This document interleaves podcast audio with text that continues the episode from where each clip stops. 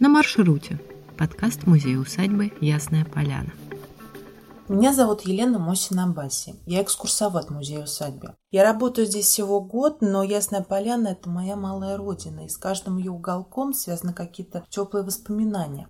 Я ходила в школу имени Льва Толстого, училась читать по его азбуке. Произведения писателя объясняли нам, что такое верность, дружба, добро. Еще в начальных классах нам рассказали легенду о зеленой палочке, и мы играли муравейных братьев.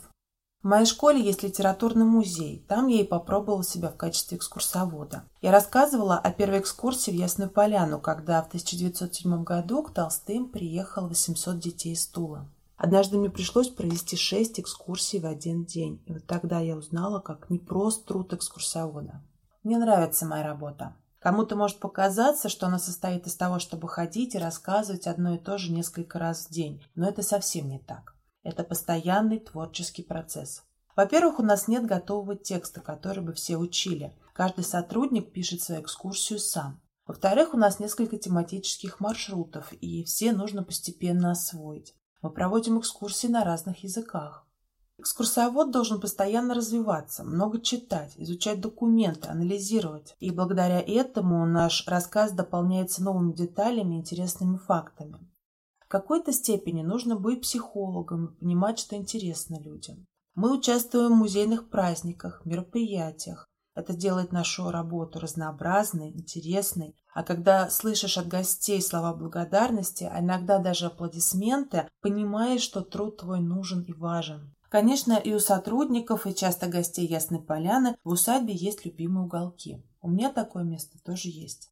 Это Нижний парк. Здесь мы начинаем экскурсию, переносимся в прошлое и погружаемся в историю. На месте Большого оврага дед писателя Николай Сергеевич Волконский приказал заложить парк в английском стиле. Английский стиль – это имитация естественного ландшафта. Здесь нет ровных поверхностей, деревья растут в произвольном порядке, но и у английского парка есть определенные законы и обязательные элементы, например, мостики и водоемы. В парке три пруда, расположенные каскадом – верхний, средний и нижний. Верхний пруд использовался как садок для рыбы. Средний пруд известен в основном своей купальней, которую поставили здесь в 90-х годах XIX века. Вода в этом пруду очень холодная, ключевая, но несмотря на это в нем купались и даже стирали белье. Нижний пруд вбирает в себя воды всех остальных прудов усадьбы. Вокруг него белеют березовые мостики. Этот парк был любимым местом матери Толстого, Марии Николаевны. Она сажала здесь деревья, кустарники, клумбы, гуляла по дорожкам парка и любовалась его пейзажами. Я тоже люблю здесь бывать. В этом парке всегда очень красиво, но особенно приятно в погожие летние дни. Солнце торжественно отражается в уже темных, словно потяжелевших водах прудов. Землю устилает ярчайший ковер разноцветных листьев, которые приятно шуршат под ногами. Разнообразные деревья и кустарники добавляют новые краски в общую палитру. Здесь и желтые березы, и красный бересклет, разноцветные клены.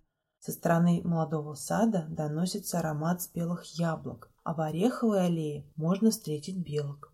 Эта аллея похожа на тоннель. Верхушки орешника сплелись и крепко держатся друг за друга. Они защищают своих гостей от палящего солнца, сильного ветра и даже небольшого дождя. Здесь какая-то особая атмосфера. Идешь по аллее, и кажется, что вот-вот случится что-то необычное, а может даже волшебное. Вскоре попадаешь в парк Клины. Но это уже другая, не менее интересная история.